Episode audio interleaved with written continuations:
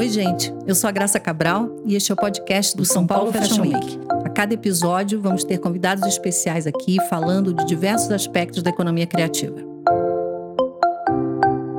Gente. Em agosto, a gente já teve dois episódios do podcast do São Paulo Fashion Week sobre o projeto Estufa. É, a gente conversou com a Olivia Merchior sobre o processo de seleção e mentoria dos novos talentos de moda no Estufa. E no segundo podcast, a gente falou com três marcas que representam, de alguma forma muito concreta, esses novos é, protagonismos, que foi a Luffy, a Cacete, que fez parte do Estufa na primeira edição e hoje já integra o line-up do São Paulo Fashion Week, e a LED. É, hoje a gente vai falar também sobre o Estufa, mas dessa vez apresentando o nosso inspirador dessa edição, que é a terceira edição do, do projeto Estufa, que é o Roberto Martini. Martini é interessado em futuro, curioso em investigar as fronteiras da arte, a comunicação e tecnologia e como as transformações elas estão pautando aí a transformação humana mesmo, né, no sentido sentido individual e coletivo. Ele é o fundador e o CEO global e o Chief Creative Officer da Flag CX. A Flag CX que se apresenta como uma holding, uma plataforma de disrupção criativa. Foi essa combinação de interesses do Martini e tudo que ele faz e já fez até agora que chamou a atenção do projeto Estufa e daí a decisão de convidá-lo para fazer essa curadoria e inspiração junto com a gente dessa terceira edição. É, na primeira edição do, do projeto Estufa, inclusive, você participou como palestrante, né? Foi nosso speaker e sempre teve nesse nosso radar aqui desse hub São Paulo Fashion Week Estufa. Martini, bem-vindo ao podcast São Paulo Fashion Week. Obrigada por estar aqui com a gente. Para começar, assim, acho que queria que você contasse um pouco como começou a tua trajetória? Pelotas foi uma das primeiras cidades no país a ter internet. A Universidade Federal era bastante forte, assim, né? Bastante conhecida por, enfim, no segmento de tecnologia e bastante avançada, assim, para a época também. Então ela foi uma das primeiras cidades a receber internet focado em, em universidades na época no Brasil, não existia internet comercial. E eu acabei ganhando uma conta de internet. Eu não, eu não, não tinha remuneração, era tipo um estágio não remunerado, minha remuneração era poder acessar a internet. eu e mais umas cinco pessoas na cidade, basicamente basicamente era a internet, que se acessava por terminal, telnet na época, enfim. Mas ali já era o inicinho de algo que acabou virando a minha, na, me trazendo até aqui hoje, né? Eu acabei montando um, uma empresa de desenvolvimento de tecnologia, de, de internet na época, que acabou virando uma das primeiras agências digitais aqui no Brasil. Hoje ela faz parte do grupo Publicis, né? Depois eu montei uma outra agência, que é a Cubo, que acabou sendo vendida para a Interpublic. Depois eu, uh, dentro da Interpublic, uh, tive um processo ali de eles, muito pelo que a gente estava fazendo na época e, e, a visão um pouco distinta desse mercado, eles me convidaram para olhar para o futuro do grupo também, de participar de um time que olhava para o futuro do grupo de comunicação e Interpublic, enfim, uma empresa de mais de 50 mil pessoas, 100 países. Sim, uma das maiores. É, uma das maiores, né, um dos maiores grupos de comunicação do mundo e, e, quando eu me deparei com o desafio que é a, né, organizar um grupo de comunicação e os desafios futuros que esse grupo, presentes que esse grupo já se encontra em função das transformações que estão acontecendo né, em todas as indústrias, né, eu achei aquilo demais, assim, né, tipo, cara, né, o que eu estava fazendo como agência, se tudo desse certo, eu chegaria nesse problema. Então eu resolvi assim, cara, eu vou tentar começar a resolver esse problema agora. Né? Deixa um pouco a agência, porque assim, tá tocando, tá indo, tá indo bem, mas existe uma outra perspectiva que precisa ser endereçada, né? que é o sistema, o sistema da comunicação. E a gente estava falando de que, de que época? Seis anos atrás. Seis anos atrás. É. E você já, quer dizer, já se vislumbrava várias, várias disrupções, né? várias coisas que iam mudar, né? Já estava mudando já tava mudando, já tinha mudado, né? Então, na verdade, eu estava nesse grupo justamente porque assim, já mudou e agora a gente precisa resolver esse negócio. Né? Só que quando, enfim, uh, trabalhando junto com esse grupo e, e, claro, eu acabava sendo uma das pessoas mais novas da sala ainda na época, tendo um desafio muito grande ali para resolver, porque, enfim, tá, tá da relevância desse negócio, né? E, e do mundo que ele é. Imagina que a essência do que é a comunicação é traduzido por uma agência de comunicação que agencia um meio de comunicação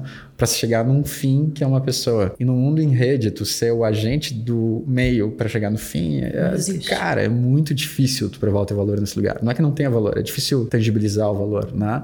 E todo dia né, nasce alguém tentando cortar um nó dessa rede, né? E cortar um nó é cortar um meio, um intermediário, né? Então tu ser o agente do intermediário para chegar no fim não é o melhor negócio para um mundo conectado. E obviamente o sistema estava sofrendo por causa disso, né? E isso influenciou tudo, né? As relações com os clientes, as, as, as, relações com as pessoas, a relação com as agências, é, enfim. Então, quando eu voltei para casa desse exercício, então a gente desenhou modelos possíveis, eu voltei para casa desse exercício e, enfim, com a ideia do tipo, ah, vamos começar a tentar resolver também. Vamos criar um, um modelo, um monstro desse modelo aqui na América Latina. E aí pedi licença para Interpublic na época e a gente começou a fazer isso juntos e acabou dando bastante certo. Chegou no momento que a gente acabou fazendo uma proposta para comprar de volta, né, que a gente sentiu que a gente conseguiria acelerar, dar mais velocidade para esse futuro que a gente estava vislumbrando fora de uma estrutura. Né? Então, é, a gente estava com uma relação super boa, mas no final do dia, assim, o modelo ele precisava de um nível de aceleração, justamente pelo, pela janela de oportunidade, que dentro dessa estrutura acabava sendo Sim. muito difícil de fazer acontecer. De fora seria mais fácil, com mais flexibilidade para isso. Então a gente chegou num acordo onde a gente conseguiu comprar de volta a nossa participação e acabou virando um, né, o maior grupo independente de comunicação hoje da América Latina. Né? Isso a gente já está falando da Flag. Isso a gente já está falando do que né, antes eu estava com a Cubo né, e, e a e da Cubo, a Cubo continua, né? Mas se originou a Flag, que é essa holding, é, é uma plataforma que a gente chama, né? Que, que tem a Cubo e tem aí mais de 20 empresas diferentes, né? Chegando no final do ano, são quase 30 empresas né? Algumas que elas ficam incubadas antes da gente colocar em mercado. Mas, é, enfim, quatro pilares diferentes de negócio. Consultoria e inovação, serviços de marketing, mídia, criação e edtech produção e serviços de valor compartilhado. E algumas e algumas empresas que estão aí na tipo a Cubo que é que foi a primeira né? É uma empresa que ela tem acho que na última pesquisa do mercado que é, que é a da Scopen que é a principal uhum. empresa que faz faz esse mapeamento com as pessoas de marketing enfim. A Cubo acaba sendo posicionada como a agência criativa a agência digital mais criativa é, eles, eles têm uma categoria que eles falam originalidade criativa que é a criatividade essencial é, né? essencial nesse lugar. Se a gente compara com o mercado inteiro, sem ser só agências digitais, ela é a oitava agência mais criativa. E quando a gente pensa, eh, todas as outras que fazem parte das dez maiores são empresas que estão há décadas, né? Então, assim, ela é muito nova para ter conseguido essa posição, né? Então, ela está num lugar muito bem posicionado. Em, em, serviços de dados, ela comparada com o mercado inteiro, seja digital ou, ou, tradicional, ela é a agência melhor posicionada. Além disso, tem outras empresas que a gente acabou de montar, a, a Soco, que é uma empresa que entrou no segmento que a gente chama de earned media, que é quase um, um, jeito novo de olhar para PR também, que, enfim, em, em, três anos de operação acabou se tornando uma das principais agências de PR. É, mesa, né, que originalmente mesa e cadeira, que hoje a gente chama de mesa também, que, enfim, quando a gente está olhando para inovação, é, aqui no Brasil, acho que deve ter sido a empresa que criou as coisas mais impressionantes e a velocidade que ela fez também Sim. é impressionante. Hoje está no mundo inteiro lá.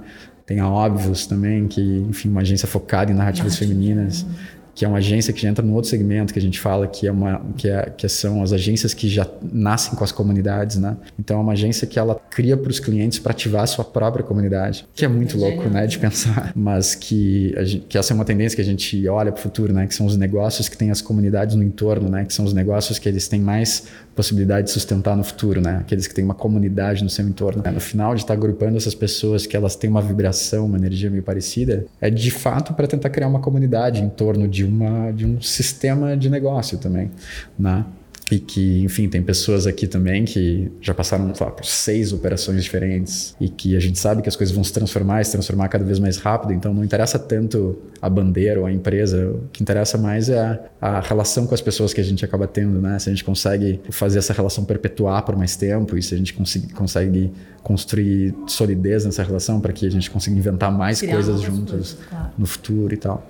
Mas enfim, então a trajetória foi assim até aqui. Criar essa plataforma, né? Hoje eu tenho dois sócios nela, que é a Luísa uh, e o Matheus, né? O Matheus toca Estados Unidos e a Lu que toca a operação aqui no Brasil. E também eu sempre tive um papel mais criativo com, com uma pegada mais de tecnologia que é onde eu libero um pouco da, da energia criativa, assim, né? Então, pensar e arquitetar e executar algum trabalho de tecnologia ou com muito design, enfim, misturando esses elementos, que é onde também eu expresso mais, né? Então, tem o lugar do sistema, que é um trabalho mais de, de, de quase empresarial, né? Tipo, mais é, focado no negócio e na arquitetura de negócio, de gestão e de desenvolvimento de negócio e tem um outro lugar onde expressa mais a veia artística, criativa, tecnológica, que eu não solto, assim, tenho, tenho sempre que continuar fazendo alguma coisa. Que é o oxigênio, né? É. Agora, é, pensando nessa trajetória toda, a gente vê aí um ecossistema, né, que você acabou montando, e a flag, como o nome próprio diz, é uma bandeira, quer dizer, você levanta algumas bandeiras. É, que, que, bandeiras são essas? O que, que você traz que o, o mercado enxerga na no, no composto da flag como, como algo que leva ela a ser, inclusive, relacionada no scoping com uma das mais criativas, né? Primeiro que tem, tem, tem uma coisa que, assim, existe uma energia que a gente tem, né? E esse é o lugar que a gente sempre tenta manter. Então, assim, é uma. Cara, é, existe um, um nível de agressividade criativa, de uma efervescência que é o lugar que a gente mantém. É geral isso, e as pessoas que se aproximam da gente tem muito a ver com esse lugar de pessoas que querem fazer, botar a mão na massa, executar. A gente nunca abriu mão, abriu mão de executar. A gente nunca foi só agência ideia, e criativo. Não, a gente não abre mão de executar. Né? Então a gente sempre gostou desse lugar porque é onde a gente veio também. Eu vim de execução, de produção também, né? Então a gente gosta desse lugar. Então tem muito a ver com a energia muito de, de fazer, né? Então tem esse lado. Agora tem um outro lado que ele é na hora que a gente estava tentando olhar e planejar para olhar para frente, né? Como é que a gente consegue desenhar? Como é que a gente consegue fazer a arquitetura de um negócio que possa ter alguma longevidade no momento que as coisas têm cada vez menos longevidade, né?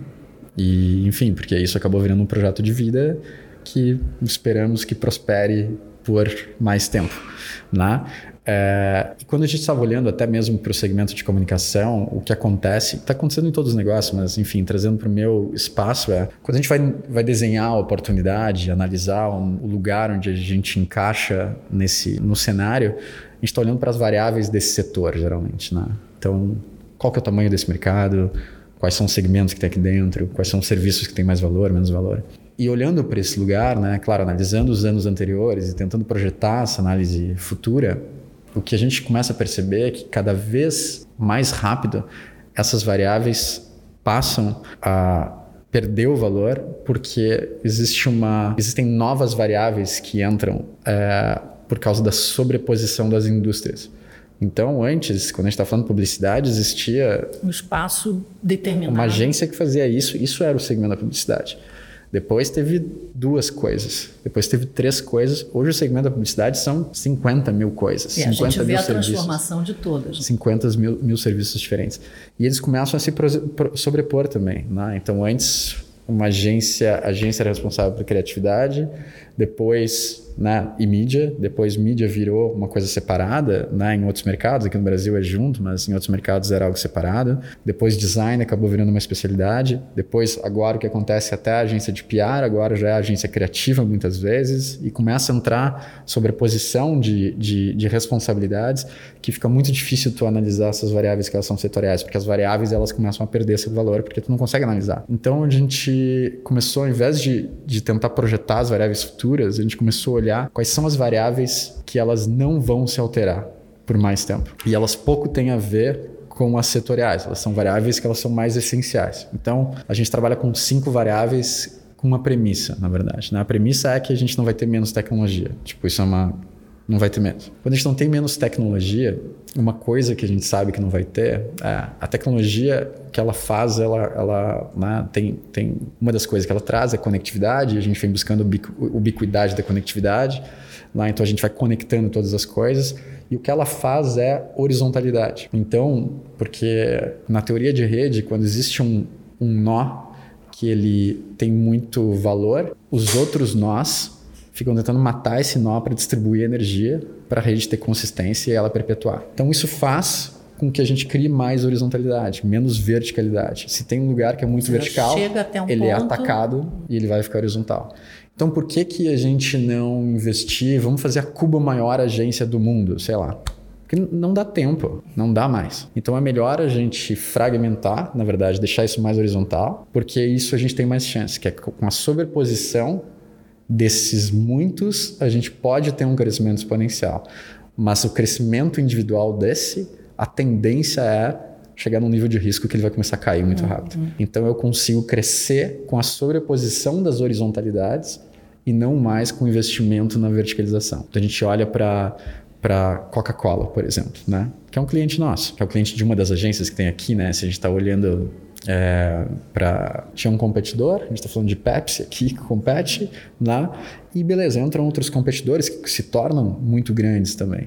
Mas a grande, o grande concorrente é, agora é a quantidade de menores que surgem que sobrepostos viram tão grandes quanto esse. Só que esses menores, esse radar desse prédio que é alto pra cacete, não consegue amplificar o suficiente para perceber a frequência de movimento desses pequenos, que sobrepostos já começam a ameaçar essa, esse domínio desses grandes. E aí o que acontece? Isso não vai diminuir, não tem como, isso vai aumentar. O que, que tem tendência a diminuir? Esse outro lado.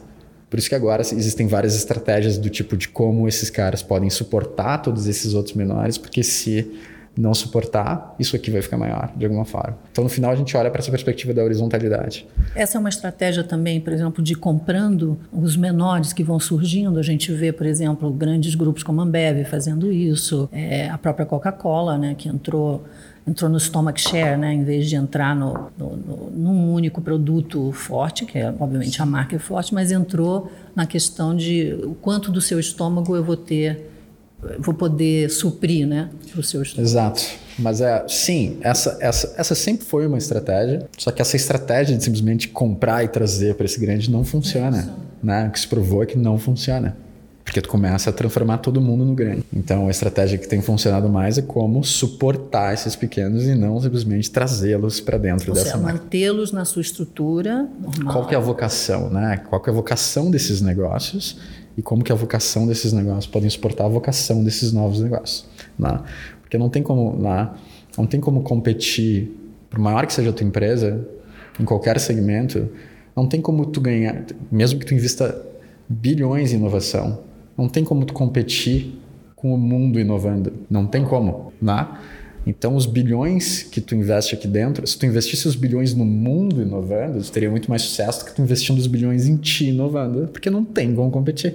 Matematicamente, a gente já sabe que não dá. No momento que as pessoas não tinham acesso à informação, acesso à tecnologia, acesso à ferramental, tu tinha que fazer isso. Porque elas não tinham esse conhecimento para fazer fora. Então, e tu tinha o conhecimento para fazer dentro. Então, era o que tu precisava fazer. Hoje em dia, ela tem conhecimento fora.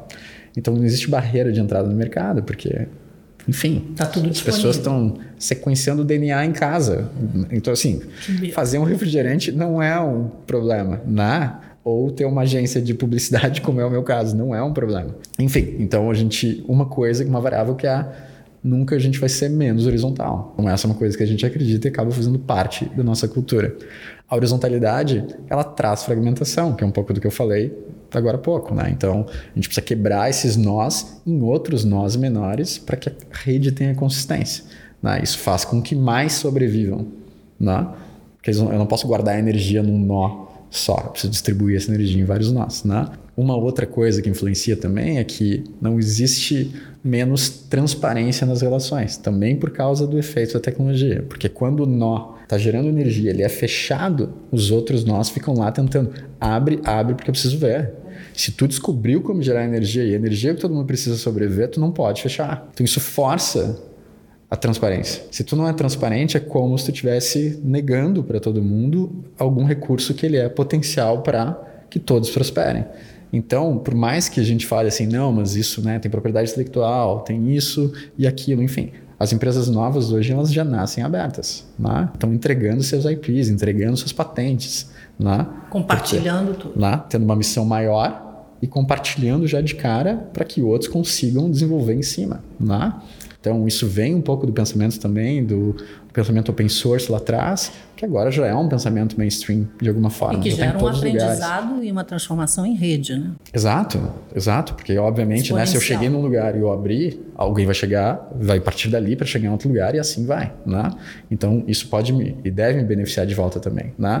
Então, aqueles que entendem isso, né, conseguem trabalhar com isso, né, tipo, acabam prosperando mais rápido. Dá um medo mas na verdade isso gera resultado de fato. Então essa é uma outra variável que a gente também trabalha. Na, quando a gente está falando de transparência, isso influencia uma outra coisa que é a verdade nas relações. E é até estranho parecer falar de verdade hoje em dia como uma tendência, né, pelo que a gente está vendo e fake news e etc. Mas a grande, o grande ponto, quando a gente fala a verdade, é que assim a única quando a gente está falando de rede, o único ponto dessa rede Todos, existem muitas ficções dessa rede, mas o ponto dessa rede é uma relação humana, é uma pessoa com uma pessoa. E quando não existe verdade nessa relação, essa relação é quebrada. A gente fala que isso é uma, essa é uma variável marcial. Se eu faltar com a verdade contigo aqui, né, a gente perdeu, a gente cortou o nó que nos liga.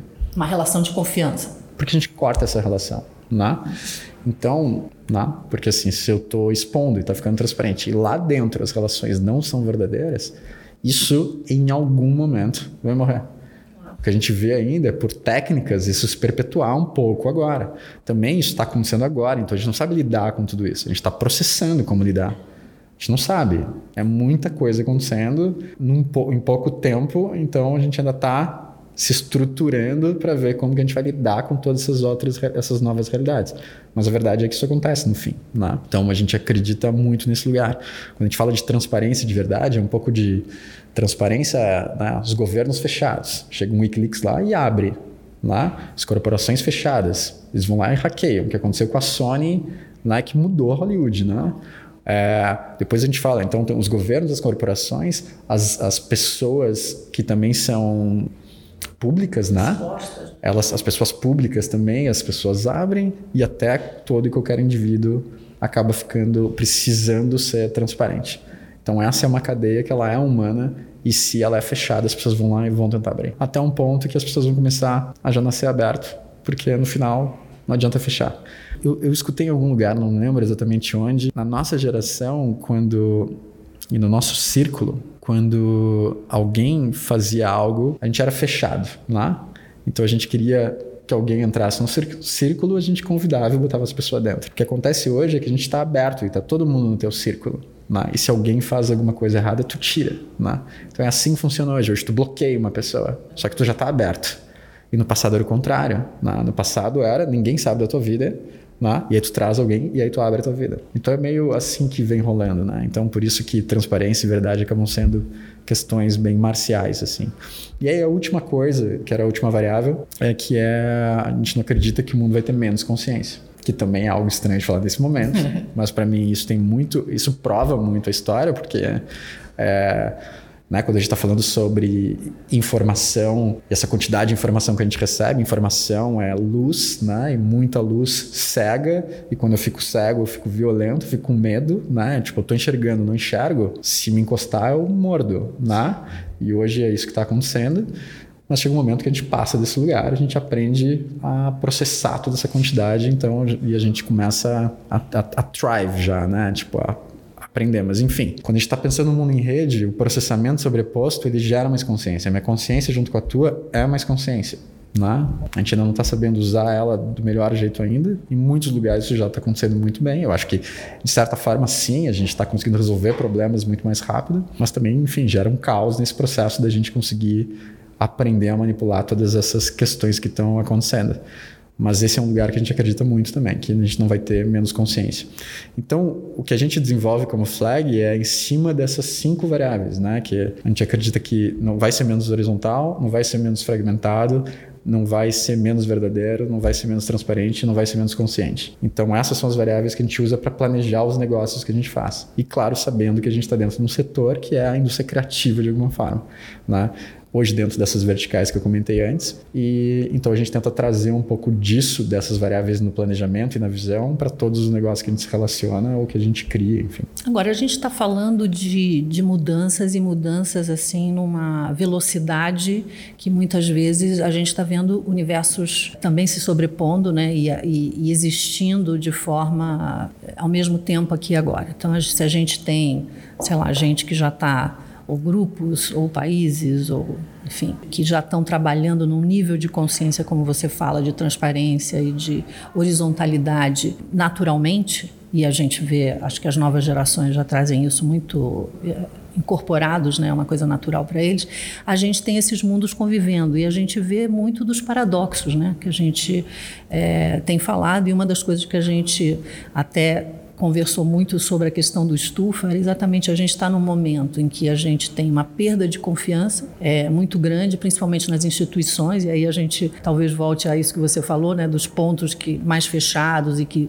mantiveram uma estrutura muito mais vertical e hierárquica, etc., e que você hoje tem uma, um grande nível de desconfiança e ao mesmo tempo você vê novas coisas surgindo totalmente baseadas na confiança e traz para a gente sempre aquilo até que a gente ficou na dúvida, né? A gente vai falar sobre confiança no momento em que a gente está no auge da desconfiança, em que a gente está questionando diversas coisas, mas ao mesmo tempo a gente também entrega nossas informações é, para qualquer coisa. A gente entra no computador, coloca o CPF, põe o RG, dá sua foto, troca fotos, enfim, todo o seu histórico de, de rede social está aberto e você entra no Uber e você vai para casa de um estranho no Airbnb, enfim, você vai vendo construções que vão estão muito mais alicerçadas numa confiança do que na desconfiança. Como é que você vê esse momento, que é um momento de mudança muito intenso e, ao mesmo tempo, a mudança sempre dá medo, porque você não sabe ainda para onde você está indo, você sabe que ali também não vai ficar mais, então você está num momento de insegurança, que é isso que você falou. Seja ele de muita consciência, de perceber que isso não vai mudar e que você, né, para frente, para frente isso mesmo, mas você ainda não sabe se posicionar, então é muita luz e você fica aflito, ou porque não tem luz mesmo, você está na ignorância e também te coloca nesse papel do bicho acuado e que você pode reagir de formas é, que às vezes não são as melhores. Como é que você vê esse momento e, e, e na nossa discussão de futuro, né, do que a gente também está tá pensando no, no ressignificar e no ressignificar o quanto que a gente tem que desaprender daquilo que a gente achava que era, mas não é mais. E isso a gente está vendo também, essa desaprendizagem acontecendo em todas as áreas também. Né? Essa, essa é, um, é uma questão importante para esse tempo. assim. Não tem uma verdade absoluta para esse lugar, tem uma percepção, que a gente está vivendo tangibilização da, das diferenças. Antes, a gente era caracterizado em grupos muito claros. E hoje a gente começou a perceber que existem muitas pessoas diferentes. Toda verdade, ela é uma realidade alternativa. Porque ela parte de uma perspectiva, né? E dependendo é da perspectiva... Pers uma perspectiva. A verdade, ela não, ela não é absoluta, ela é um acordo. Sim. Lá, que quando a gente chega num, num percentual X de acordo, a gente aceita como verdade. Mas não existe nada absoluto entre seres humanos, porque nosso julgamento é em cima é feito com diferentes repertórios. E isso deixa tudo muito instável, porque a gente não estava acostumado com isso. A gente estava acostumado que isso pode, isso não pode. Isso é certo, isso é errado. Isso é um comportamento padrão, isso não é um comportamento padrão. Nossa geração, ela foi criada né, com uma, com, teve um mecanismo de programação, né? A gente estava estimulado por uma televisão, né, que tinha uma programação que nos programava. Né? Programa de televisão é o que programa um espectador, né? Essa é a lógica, né? Sim. É um programa desenhado para influenciar o comportamento de um, de um espectador, né? Ela é uma máquina de educação, né? Poderia ser, né? Quando a gente fala assim, ah, mas a gente está num período de descrença das instituições e tal. Quem que está num período de descrença das instituições? Eu tô. Tu também tá. Eu tô vendo um monte de gente que não tá está acreditando num nível de ceticismo que chega a ser estranho para tudo que eu aprendi. Como eu converso agora com alguém que chega num nível de ceticismo de coisas que elas são tão distintas para mim? Porque não pode ser verdade que essa pessoa está acreditando nesse lugar. Como que a gente perde o pensamento crítico? Tem um estudo que eu não vou lembrar, enfim, do, do autor aqui, mas depois eu posso ir atrás de novo, que foi feito há uns, acho que uns 10 anos atrás, mas que falava que essa a velocidade que as coisas estão se transformando, a velocidade que a gente está recebendo informação está nos dando, nos dando menos tempo para processar informação individual. Refletir sobre isso. Que é inerte do ser humano, a curiosidade. Então, se me dão 10 informações, eu quero saber das 10. Se me dão 20, eu quero saber das 20. Né? Então, eu quero saber um pouco de cada. E eu não consigo processar mais uma com o mesmo tempo que eu processava antes, porque agora eu tenho que compartilhar o tempo daquele processamento com outras. Então, a nossa máquina, o nosso processador não evoluiu na mesma velocidade do que a capacidade de receber informação. Então, isso faz com que a gente não consiga entrar nesse lugar de analisar a informação a ponto de conseguir absorver ela ou não como uma verdade ou como algo que eu acredite ou não, enfim. E isso me coloca em perigo, tá? a ponto de que eu quero ter uma postura social sobre essa verdade, mas eu de verdade não sei. Então eu vou. Para onde eu vejo indo, eu vou. E eu abro mão do meu pensamento crítico. E aí começo a usar todas as armas possíveis de defesa, mas para nunca entrar num conflito com o meu pensamento crítico, porque de fato eu não estou usando mais porque eu quero fazer tudo. Então eu tenho uma questão de processamento de máquina mesmo, humana. Que isso está fazendo a gente não conseguir entender de fato, não usar mais. E assim, se eu penso no meu dia a dia, a quantidade de informação que eu recebo, tipo, isso parece bem óbvio. Sim. Sim. Claro que eu também, né, natural que a gente conseguiu desenvolver algumas técnicas também, do tipo assim, claro, a quantidade de decisão que a gente toma num dia hoje é algo absurdo, né? E que a gente hoje faz com alguma naturalidade, mas que imagina a gente fazer a mesma quantidade de decisão que a gente toma Hoje, há 15 anos atrás, 20 anos atrás, era impensável. As pessoas iam olhar para a gente e falar assim: vocês estão malucos? O que, que, é isso? A gente não tinha nem recurso, né? Pra, Sabe lá, mas não, mas o recurso é, é, mas o recurso é a gente mesmo, sim, né? Sim, Se a gente sim. for olhar, deve, deve ter uma coisa, a gente deve se mexer mais rápido, sabe? Deve tudo. Enfim, hoje tu pega a tua casa e tu abre para um estranho. E, e, e, desconfia de uma outra coisa que era assim, mas, né? E desconfia do teu banco. E um estranho, tipo um banco, que tem um prédio, que tem um lugar para entrar que tem um monte de gente lá dentro, que tá há 100 anos de pé. Sai final de semana, vai pra praia e na tua casa, na cidade, entra um estranho. Então acho que a gente tá, na verdade, assim, eu acho que são muitas realidades alternativas. Eu acho que alguns estão conseguindo navegar melhor. Quem você acha? Alguns. Sim, eu vejo pessoas assim que, que, que lidam melhor com isso. Assim. Tem a ver com faixa etária ou não? É porque não é uma. Né? Quando a gente fala assim, não, tá tudo mudando. Não, tá, tá mudando para quem vivia uma coisa diferente, né? Para quem nunca viveu é a mesma coisa, né? Então, sim, né? A faixa etária, sim. Então a pessoa não tem outra, outra referência. Então, isso é o que é. Acho que, claro que isso dá mais mobilidade para uma pessoa que já tem mais naturalidade com esse tempo, né? Estilo de vida, o jeito que a pessoa encara o mundo, enfim. Acho que não é tanto exato, não, não deve ser exatamente a idade. Acho que tem uma influência, por causa, enfim, a pessoa viveu ou não viveu. Quando a gente fala assim, as pessoas falam muito de que, não, a gente tem que mudar e tal. Não dá tempo. Se tu for tentar mudar, quando tu chegar, mudou. Gente, o que a gente fala aqui é que tu, tem, tu precisa aprender a viver se adaptando constantemente. Só que é muito difícil viver em adaptação, porque, né, tipo, pega lá na base da pirâmide, eu tô acomodado e, enfim, eu não quero ficar me adaptando o tempo inteiro a um contexto novo. As zonas de conforto, né? É, tu entra na zona de conforto, mas de alguma forma é esse lugar que nos trouxe até aqui, né? Então, a gente tá vivo aqui hoje porque a gente se adaptou nesses bilhões de anos a gente se adaptou a diferentes contextos e conseguiu prosperar conseguiu manter a vida e se os contextos vão se alterar mais rapidamente a gente vai precisar aprender a se adaptar mais e mais rapidamente então, eu acho que entra nesse lugar, assim, quem tem essa capacidade, esse desprendimento, energia, né, para para se adaptar a novos contextos de forma mais rápida, com menos dor, é aqueles que vão prosperar mais nesse tempo. E isso gera uma angústia, naturalmente, porque, é, como nada é mais certo, né, a gente está realmente mergulhados na incerteza total, isso gera um monte de angústia. Mas a gente tem falado muito, e o Estufa a gente fala muito disso, que é o quanto a gente pode trazer para presente o futuro, né? E como se fala no, no, linguajar financeiro, né? O quanto que a gente pode, daquela projeção que está sendo feita, quanto a gente pode trazer para o presente e influenciar nisso e um pouco essa questão, quer dizer, no momento em que eu estou, já sei que eu não terei aquela zona de conforto, mesmo que eu acredite durante um tempo, aquilo vai me. É uma onda que eu vou estar tá, é, é, navegando, quer queira, quer não. eu aceitar isso ou resistir, quer dizer, é, é uma questão de tempo ali, né? Pode até, se não se adaptar, enfim, é uma questão de, de sobrevivência também, né? É morrer.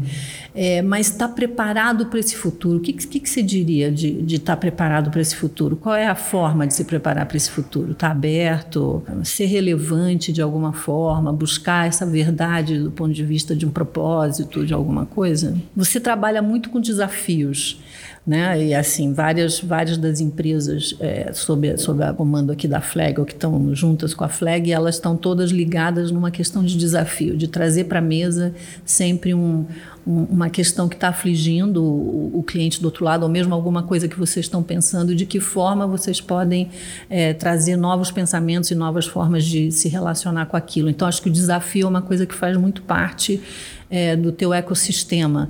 Essa é uma forma de encarar, de se preparar para o futuro, entendendo que você vai estar tá sempre diante de algum desafio? Acho que em parte sim. É, eu acho que tem uma tem uma técnica que a gente usa, né, para nos manter desperto, que a gente inventa esses desafios de alguma forma, de nos colocar dentro da flag, né? Claro que não quando a gente está trabalhando com, com, com os parceiros clientes que a gente tem, que eles têm os próprios já para serem resolvidos, né? Mas quando a gente está olhando para o nosso ecossistema, às vezes a gente cria algo que a gente não sabe para tentar descobrir, né? Como fazer e como resolver, né? Então a gente fez isso muitas vezes, né? Até criando a gente criava empresa de coisas que a gente não sabia como fazer, porque a gente acreditava que a gente tinha que aprender e o processo era de construir essa empresa era aprender a resolver aquele problema. E muitas vezes, depois que construiu e aprendeu, ela não fazia mais sentido, que era o processo de fazer, né? Então, a gente criava um pouco esses bueiros, às vezes, para a gente cair também, para ficar desperto, assim, né? Mas eu acho que a, que a, que a principal questão aí, essa, esse, esse desconforto, essa ansiedade do não saber né? que cria essa aflição, né? Acho que como tu colocou, é, tu usou uma outra palavra, mas é, mas enfim, acho que é nesse sentido. Angústia. Angústia, né? Então essa angústia de não saber é que a gente tem que desconstruir. O correto era saber. Isso que a gente foi ensinado. A gente foi ensinado para a gente saber uma coisa e não dá.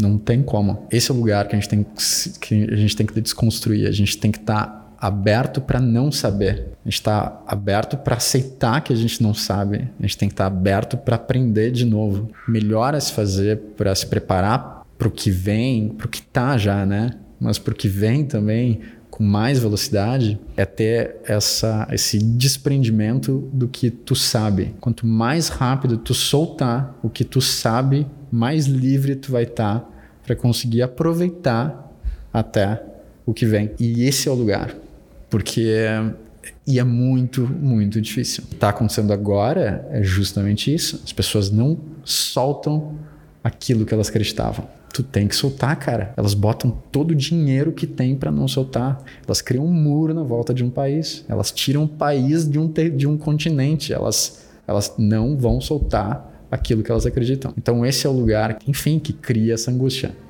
Porque né, que tu entra nesse estado de negação, né? Que tu não enxerga mais o que está acontecendo, porque assim, tu não quer soltar o que tu acredita. Porque no final do dia é tudo que tu tem. E é ruim, né? Tu pegar e soltar as coisas que, né? Tu foi criado desse jeito, tu era, era assim no teu tempo, é, eu gosto desse jeito, eu sou assim. Então, é super óbvio que a gente repete isso todos os dias. Só que se tu não for assim, se tu puder fazer de outro jeito, se tu aceitar aquele outro tipo de situação, se aquela outra realidade também for uma possível para ti, não vai ser um desafio. Não tem nenhum desafio, na verdade. Pode ter um lugar muito interessante, próspero, enfim, porque a gente está vendo coisas incríveis acontecer. Quando a gente olha para a geração mais nova também, tipo assim, é, tem muita coisa demais rolando a gente se assusta porque a gente está preso muitas vezes em verdades inventadas por um tempo. E nenhuma delas consegue resistir ao tempo. Só que é muito duro soltá-las, né? É, o próprio fato de, de não querer soltar, né, de se agarrar, ele, assim, ouvindo já você falando aqui, a gente vê um, uma pessoa mais velha, né? Que é a pessoa que se agarra àquilo que construiu, aquilo que fez, aquilo que conhece, as estruturas que já conhece, sabido. Então tem uma, uma, um método, uma rotina que ele está acostumado. E se a gente olhar para a evolução, é exatamente onde você morre se você não se adaptar, né? Se você continuar agarrado, porque as estruturas elas se mexem, não é que é só porque agora nesse agora a gente tem um fator que é a tecnologia, a aceleração desse processo todo, que é o que você falou. A gente tem dificuldade de ter o tempo da reflexão, né? Da gente poder parar e exercer um pensamento crítico, de até fazer sínteses, né? De pegar toda aquela informação e, e ver o que, que você faz com aquilo dentro das, das, do repertório que você também tem e com as outras pessoas que você tiver. Então acho que isso, a angústia, eu acho, de quem não quer mudar é uma de eu estou vendo que eu, uma hora eu vou morrer se eu não me adaptar, se eu não me preparar para isso, não adianta. E, e, a angústia de quem sabe que tem que se mexer é essa angústia de tentar entender e achar que pode caber dentro dela esse entendimento é, rápido de toda essa informação que está que tá vindo, o que também não é verdade. Então, né, tem essa, esses dois lados. Aí a gente chegou na nossa conversa sobre estufa falando muito dessa questão da confiança e como era um terreno também bastante difícil da gente materializar, né? E a gente está falando aqui de como é que a gente constrói alguma coisa, um ambiente, uma experiência que o, o, o a pessoa, o visitante que vá até o estufa possa uh, entender, né? Ou entrar nesse, nesse mundo eh, futuro no presente e você mexeu muito desde o início com a, as novas tecnologias de ponta, né? inteligência artificial, realidade aumentada, 360, isso sempre foram coisas que você trouxe muito é, presente no, no, no, trabalho e na tua fala e tudo mais.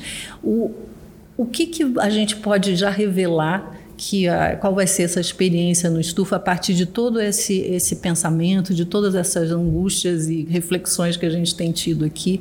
O que, que você acha que vai ser materializado no estufa? Materializar uma, é, é, é uma palavra interessante nessa perspectiva, porque, é. porque, porque, porque o foco do que a gente está trazendo como experiência tem a ver com percepção da realidade, né? Do que é uma verdade na cabeça de uma pessoa e que não necessariamente que talvez para nossa geração o material era um indício do que não, isso existe. É concreto. Eu toco, eu sei. Não necessariamente é mais. Na verdade, a gente está vendo que não é mais, né? Então, o que a gente vai ver é sobre essas, essas enfim, é, uma, é, uma, é, quase um ensaio sobre, essa, sobre, sobre, essas percepções alternativas de realidade que constroem é, possíveis verdades é, na cabeça das pessoas. Então, claro, vai ter. Não tinha como não ter tecnologia também, porque no final é, um, é, é o que me inspira também a, enfim, a brincar com essas coisas, né? Eu acho que todo e qualquer desafio desses também acaba virando uma, para mim, acaba virando um playground ali também de experimento, né? Para conversar sobre isso, para interagir com outras pessoas que eu não interagia também, para curtir um pouco o processo também e, e também para me fazer, né? Tipo, evoluir, pegar essa reflexão e testar um pouco os, os, meu, os meus limites ali também da minha percepção. Né? É, então o que, a gente, o, que, o que a gente vai o que a gente vai ver lá é, é isso assim né tipo é um, é, um, é um ensaio no formato de uma experiência que brinca com essas percepções de realidade e que tem como por intermédio alguns uh, elementos de tecnologia. Não sei, se, não, não sei o é, que eu posso falar, mas se, enfim, não, melhor não falar. Né? tudo. Né? Vamos lá para vocês verem é, também, né?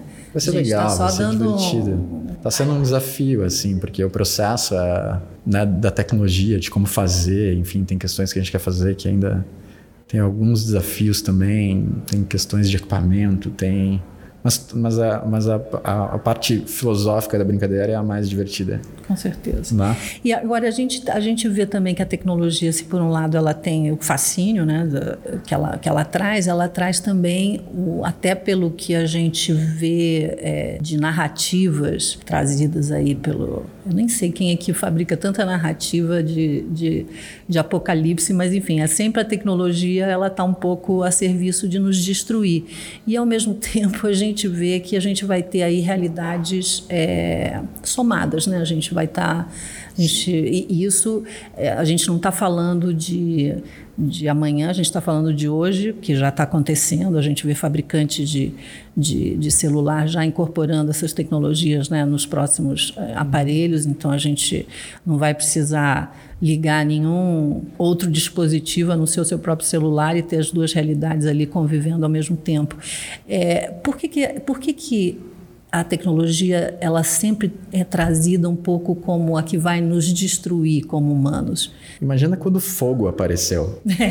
Cara, nossa! Vai nos queimar. Meu, isso sempre foi assim, né? Tipo, o novo sempre assusta. Tem, tem uma frase bem boa.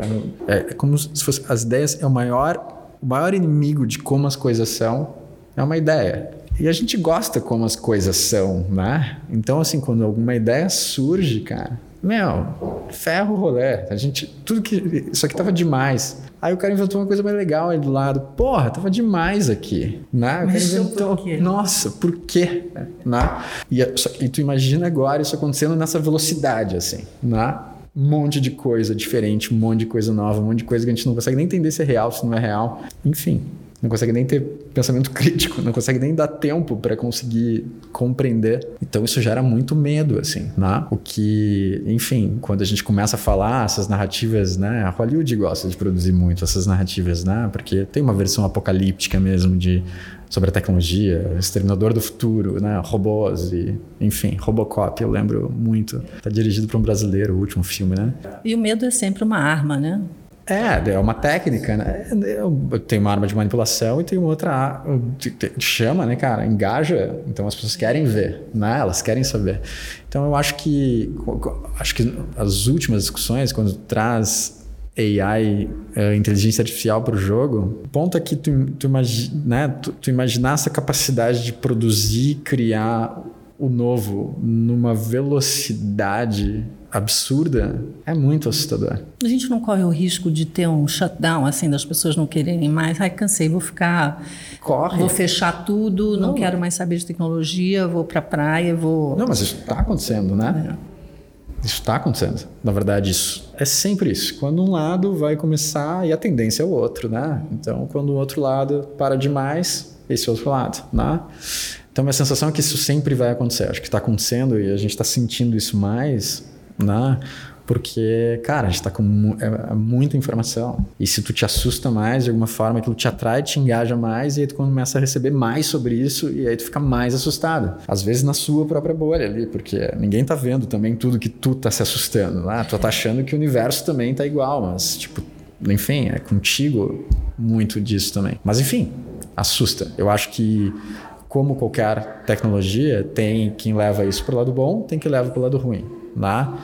É, o que a gente está olhando agora, né? Enfim, quando a gente olha para essas enfim, é, é muito duro, né? Quando a gente olha traz tecnologia para guerra, né, cara? Tipo para arma, para. Mas enfim, cara, a galera com esse nível de tecnologia que a gente tem hoje, tudo começa a ficar muito perigoso, de verdade, né? Agora, na notícia que saiu que a, a, Coreia do Norte é, né, usando, contratando, né, tendo um exército de hackers e contratando hackers para roubar bitcoins de contas espalhadas no mundo para financiar desenvolvimento de armas nucleares. Tu começa a entender assim, o que, que, que, é isso, né? O que está acontecendo? Mas é isso, né? Então o mundo é meio essa essa regra, né? Então cada um defendendo o seu território, cada um achando um jeito de se proteger. É difícil. E quando a gente entra nesse lugar dessa dessa tecnologia também, enfim, isso assusta, né? É, e acho que a gente está ficando mais assustado porque a gente está tendo mais acesso a essa informação. Mas... A gente acabou chegando a um conceito que você é, propôs para o Estufa, para a exposição de Human X. É, traduz um pouquinho o que, que você que você trouxe para a gente, que a gente achou interessante, que eu acho que parte muito da questão das perspectivas mesmo, né? Quer dizer, dependendo da ah. perspectiva, você tem realidades, né? É, Humanax tem várias questões ali, quando a gente está falando desse, o que, que é sex means, né? Tipo, quer dizer, primeiro tem uma coisa do tipo de gender, assim, né? Que é, tipo, não é nada, né? Não é uma coisa, não é outra, é humano. Ou é humanax, né? Ou que é sem a caracterização de gênero nesse lugar. E a outra é o que é ser humano. O que, que caracteriza o ser humano, né? uma projeção da minha realidade não é um outro ser humano. Quando a gente está olhando sobre todos os todos os layers de sobreposição de realidades que a gente tem, não se cria outras versões de nós mesmos que também não são humanas e que hoje, de fato, a gente ainda consegue perceber a interferência da tecnologia, porque ela não chegou nesse lugar ainda onde ela é totalmente integrada com essa realidade que a gente está aqui, né? Ela ainda é uma interferência. A gente vê, a gente sente, a gente toca, a gente é uma interferência. Mas a gente está chegando num nível de tecnologia que a gente não vai mais perceber. A gente não vai conseguir dizer se isso é uma pessoa, se isso não é uma pessoa, o que, que a gente vai caracterizar como uma pessoa ou não. Já, a gente vai começar a questionar. A gente não vai conseguir dizer se, essa, se isso está presente nessa realidade física ou se é uma realidade virtual sobreposta nessa realidade física. É, então a gente e, e, várias outras questões semânticas sobre as palavras vão começar a ser colocadas, né? Porque nesses tempos que as coisas mudam de forma muito agressiva, a semântica das palavras se alteram também. Isso até caracteriza mudanças, mudanças Sim, mais agressivas, as semânticas das palavras, né? Até assim, as mesmas palavras elas começam a mudar a compreensão, assim, que é. Então, para mim, o, o que é ser humano é um, vai ser uma questão. Quando a gente fala assim, o que é artificial? Realidade, né? inteligência artificial. Obviamente é uma, um momento, né? Porque chega uma hora que a gente está tão integrado nesse processo que tu não vai conseguir distinguir o que é o que não é. Eu te pergunto qualquer coisa agora, tu consegue em segundos me dar uma resposta. E na verdade tu está trazendo essa resposta de um cérebro que está alocado no cloud, né? não é o teu.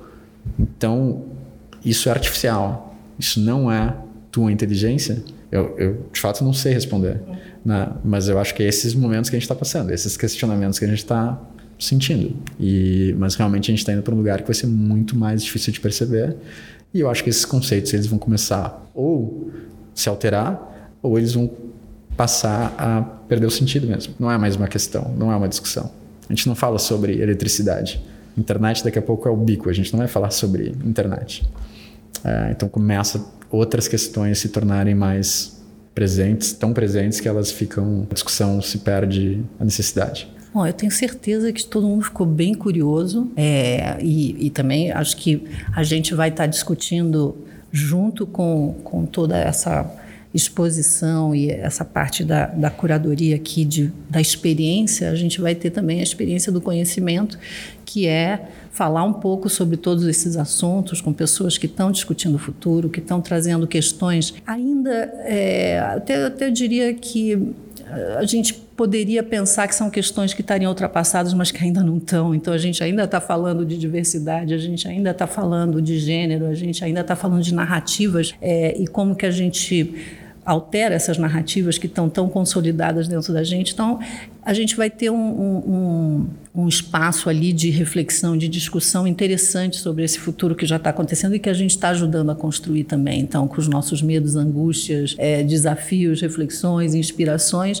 é esse futuro que a gente está construindo e que em alguns lugares já está bem mais avançado, né? essa coisa já está bem mais incorporada, mas que a gente vai ver isso rapidamente é, acontecer também no Brasil, porque a gente adora é, ser early adopters, né, adotar rapidamente as tecnologias e eu acho que isso vai, vai conviver com estágios diferentes aí no que a gente falava de percepção, de pensamento crítico, de ignorância, né, que a gente está falando um pouco também. É, a gente vai conviver com esses mundos todos, mas eu acho que a gente tem é, que estar tá preparado e se adaptar e aceitar que realmente as mudanças estão aí e de forma acelerada. Eu concordo com você, acho que o fogo deve ter sido um, uma coisa assustadora para quando ele aconteceu. Da mesma forma como várias coisas ao longo da evolução, a gente tem, a gente tem computado dois mil anos e pouco de, de, de história, mas não é verdade. A gente tem mais de 10, 12 mil anos aí que a gente pode falar de, de, né, de presença humana e de construção e de evolução. Então a gente tem muita coisa aí para para entender e para conhecer. E eu acho que o Estufa vai ser bem instigante. Eu queria agradecer ao Martini. É, eu acho que você traz é, a possibilidade da gente pensar também cada um no seu, no seu pedaço, o quanto que a gente está é, se, se atualizando, se preparando, estando junto, enfim, entendendo esse movimento não como algo ameaçador, mas como algo que a gente também faz parte, que a gente pode entrar nessa, nessa onda e nessa corrente, né? E, enfim, e, e, tá, tá juntos. Martins, super obrigado pelo teu tempo aqui, por todas essas informações, abrindo nossa cabeça aqui para esses mundos que já estão acontecendo. E a gente está adorando esse trabalho junto, essa curadoria aqui do, do Estufa. Você começou lá atrás com a gente também, sendo um palestrante já trazendo esses futuros para a realidade nossa e agora fazendo parte do projeto. Legal, não, obrigado pelo, convite, é um prazer participar. Tô curtindo bastante o processo também e estar tá nesse dia a dia com vocês. E também, enfim, foi um prazer participar aqui desse papo também. Tô aí, me escreve aí também, que é sempre bom também. Esse é, é um momento interessante para discutir essas novas realidades também. Então, se você também tá, ficou curioso e quer saber mais, é, acompanhe todas as novidades nas nossas redes sociais, o arroba SPFW. Em breve a gente também vai anunciar a venda de ingressos para o projeto Estufa. O Estufa acontece de 15 a 17 de outubro, dentro do São Paulo Fashion Week, que acontece de 13 a 18 de outubro. Até lá!